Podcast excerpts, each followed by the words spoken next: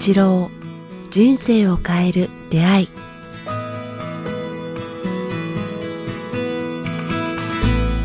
こんにちは早川洋平です、えー北川八郎人生を変えるで北川先生今日もよろしくお願いします。はい。今回も引き続きリモートで収録をさせていただいていますが、えー今回はですね、えーリスナーの方から、えー質問をいただいています、えーちょっと時間経ってしまったかもしれませんが、えー甲子園中止、えー球児をどう励ませばよいのか、えーコロナ現象でついに夏の甲子園が中止になってしまいました。えー少年野球の頃からずっと頑張ってきた努力を知るだけに息子にかける言葉が見つかりません。えー先生だったらこんな時どんな言葉をかけられますか？教えていただけたら幸いですということです。うん。なんかね、あの、私の過去を見てても、こう、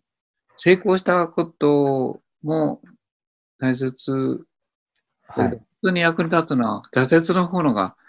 なんか人生後半に役に立ってきてるのを感じますね。で私とか、まあ私の周りの人々を見てて見てても、やはりこう、苦労はかってでもしてしろという昔の人が言ってるのは、今はよくわかる。今だから僕言えるんですけども、私の周りの人でも、あ挫折し挫折したり、うまくいかなかったり、そのチャンスを逃して、努力してまた再び得た人の方のが、うんあの後の、なんか、実りが大きいっていうのは実際、あの、感じます。だから、その時に来たバスに乗れなくても、あの、次のバスに乗れればいいじゃないか、みたいな感じで、甲子園に行かなくても、行かなかったことで、かえって、あの、なんか甲子園出た以上の、うんなんか、あの、その時出れなかった辛さを乗り越えるチャンスをもらってるっていうことに気がつけばいいんじゃないかなと思いますね。出れなかったというチャンスって言いますかね。苦しみとか悔しさとかいうのがあるから、次の後輩の人たちが、あーなんかそういう時になった時に、いやいや、あれはお前にとって別の意味の人生のチャンスなんだようんっていうことを言えると思うんですよね。うんチャンスっていうとね、一瞬ちょっと抵抗正直ありますけど、ただ、それこそ意外とその日本語訳としてはむしろ正しいなと今思ったんですけど、チャンスって機会って訳すじゃないですか。だからチャンスっていうとなんか先生のお話伺う前はポジティブなイメージしかなかったんですけど、機会っていうとね、ポジティブもネガティブもなくて、それをどう活かすかっていうなんか発想になりますよね。だから、バスにの乗り遅れてもいいっていう僕思うんですね。うんだから、次のバスもまた、ひょっとしたらもっと空いてるかもわからないっていうか、もっといいバスだった、いいところに行く可能性があるっていう、うん、捉え方ができると思うんですね。うんだから、た、例え話ですよ。今はい世の中で、えー人々に成功した人というよりも、あ多くの人々に幸せをもたらしている人とか、あなんか、尊敬されている人とかを見るならばですね、ゆ優秀だった人よりも苦労した人の方が多いんですよね。本当ですね。別の意味で言えば、東大出て一番だった人よりも、そうじゃなくて、えーさっきのあの人あの前のずっと話したように苦労して苦労して何かを得て、人のために人のために生きようとする人の方が、なんか幸せに輝いてるっていうかね。だから神からもらうのは、なんかそういうこう、うん人に対するこう目覚めがもらえるようなチャンスの方がいいと思うんですね。だから甲子園で行く行けないっていうその悔しさ、練習いっぱいしたけれども、その、そのことが役に立たないっていうことが、あの、なんか、次の人生の、次の時に来る、なんか、いい時のための準備のような感じがしますね。ちょっと難しいかな。いえいえ。でも、なんでしょうね。こう、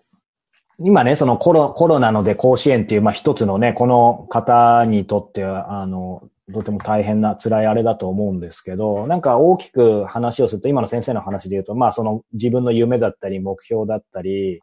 何か取り組んできたことが、まあ自力で叶わなかったこと、まあもしくは他力でっていうことだと思うんで、なんかその本質のところでね、今先生が機会をやっぱりどう活かすかっていうことがすごく、あの、個人的にも刺さったんですけど、なんかもうちょっとこう、さらに突っ込んで伺うと、この方の場合、うん、なんて言うんでしょ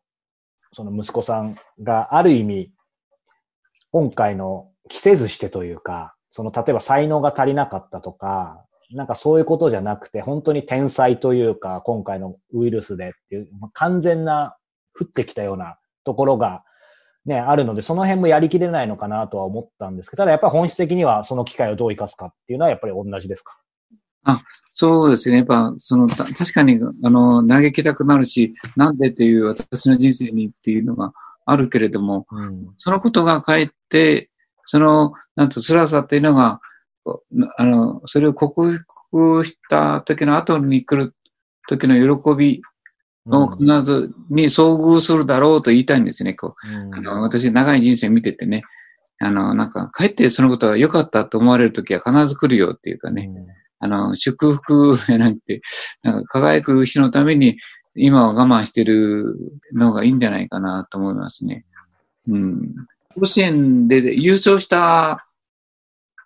高校の投手よりも、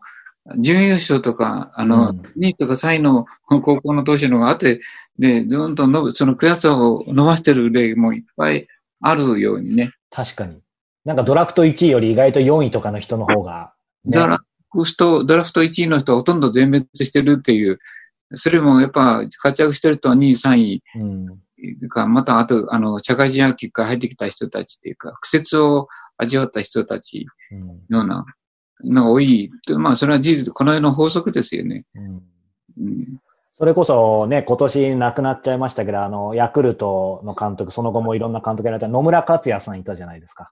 うん野村克也さんなんかも、あの、超二流みたいな本を書いてて、自分は長島屋王じゃないけど、その超二流として、っていうか二流として生き抜く上でみたいな、なんかその辺本をかなり書かれてるみたいなんですけど、僕も今読んでる途中ですけど、やっぱりその、超二流があってもいいんじゃないかみたいな、ちょっと話若干ずれますけど、いいな。の野村さんもあれだけの苦労と嘆きの中にいたけれど、後のな復活ってのはやっぱすごいもんね。うんひょっとしたら長島さん、王さんを超えた人望があるかもからん、人が育ってるもんね。そうですよね。のもとでは。うんうん。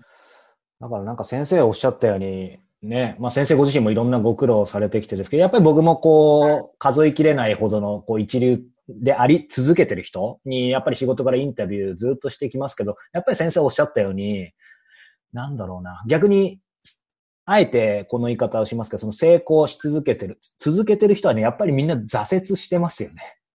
挫折したろうが、なんか、次の成功の深みが、あより深いって感じがするね。うん順調であることは意外と上滑りしてしまってる、うん、そういう意味では人生ちょっと逆にかわいそうだなって感じがしますね。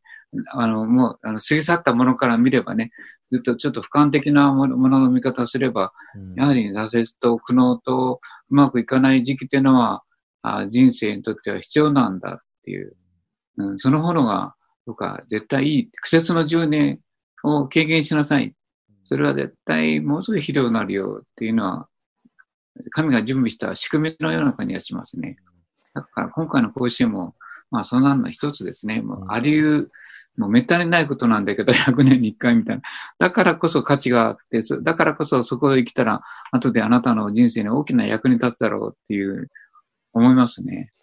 でも、なんか不思議ですね。人間というか、まだまだ僕レベルだと、その、やっぱり、そうは言っても苦労は買ってでもしろと言われても、やっぱりしたくないっていう気持ち正直あるじゃないですか。あるんですけど、でもその一方で、苦労を買ってでもしてきた人たちとかも、すごい、ある意味さっきの話じゃないですけど、うんまあ、いろんな不条理に巻き込まれて、でもその中でこう立ち続けてきた人って、やっぱ話聞いてるとというか、お目にかかるともう、もうそれだけでその人に深み、さっき先生深みってキーワード出しましたけど、もう溢れてますよね。屈辱と苦悩っていうのが大事。やっぱ絶対人生経験した方がいいね。うんあの、甘いジュースばっかり飲んでたら本当になんか体に良くないけど、苦いものを味わってこそなんか甘いジュースの本当の味わいがわかるからね。やっぱ神の仕組みやって思うわ。うんなんかそういうふうに滲み出てくる深みとか魅力って、それこそ何か話し方教室行って身につくとか、何か魅力的になる方法っていう本読んで出るもんじゃないですよね。とても。ハウツーじゃないですよね。そじゃない。まあ、この誰でも言えない苦節の10年、誰も振り返ってくれない、何にしてもうまくいかないっていうのが、あとってもいいよね。鬱になって10年っていうのが、かえってその人に輝きをもたらすわ。すごいな、乗り越えた人は、その輝き方が違うような、人にたたくさん出会うね。うんそういう意味では、こう、改めて最後にですけど、直接的にこの息子さんにかける言葉っていうのは、まあ、さっき視点は伺いましたけど、その機会を生かすっていう。なんか具体的にどんな感じで言葉をかけるのか一つヒント。これは、あの、このことはきっと役に立つ日が来るから、まあ、あああなたの好きな才能を伸ばす、そして我慢するっていうことを覚えていきなさいっていいんじゃないですかね。うん我慢して、このことはきっと、後の人生で輝く日が本当来るんだから面白いよって、面白いよって付け加えるといいよね。ああ。人生って結構面白いんよ。こういうことが我々にすごい輝きもたらすんよっていう。あ、もたらすんよって九州弁か。わかりますよ。大丈夫ですよも。たらすんだよって。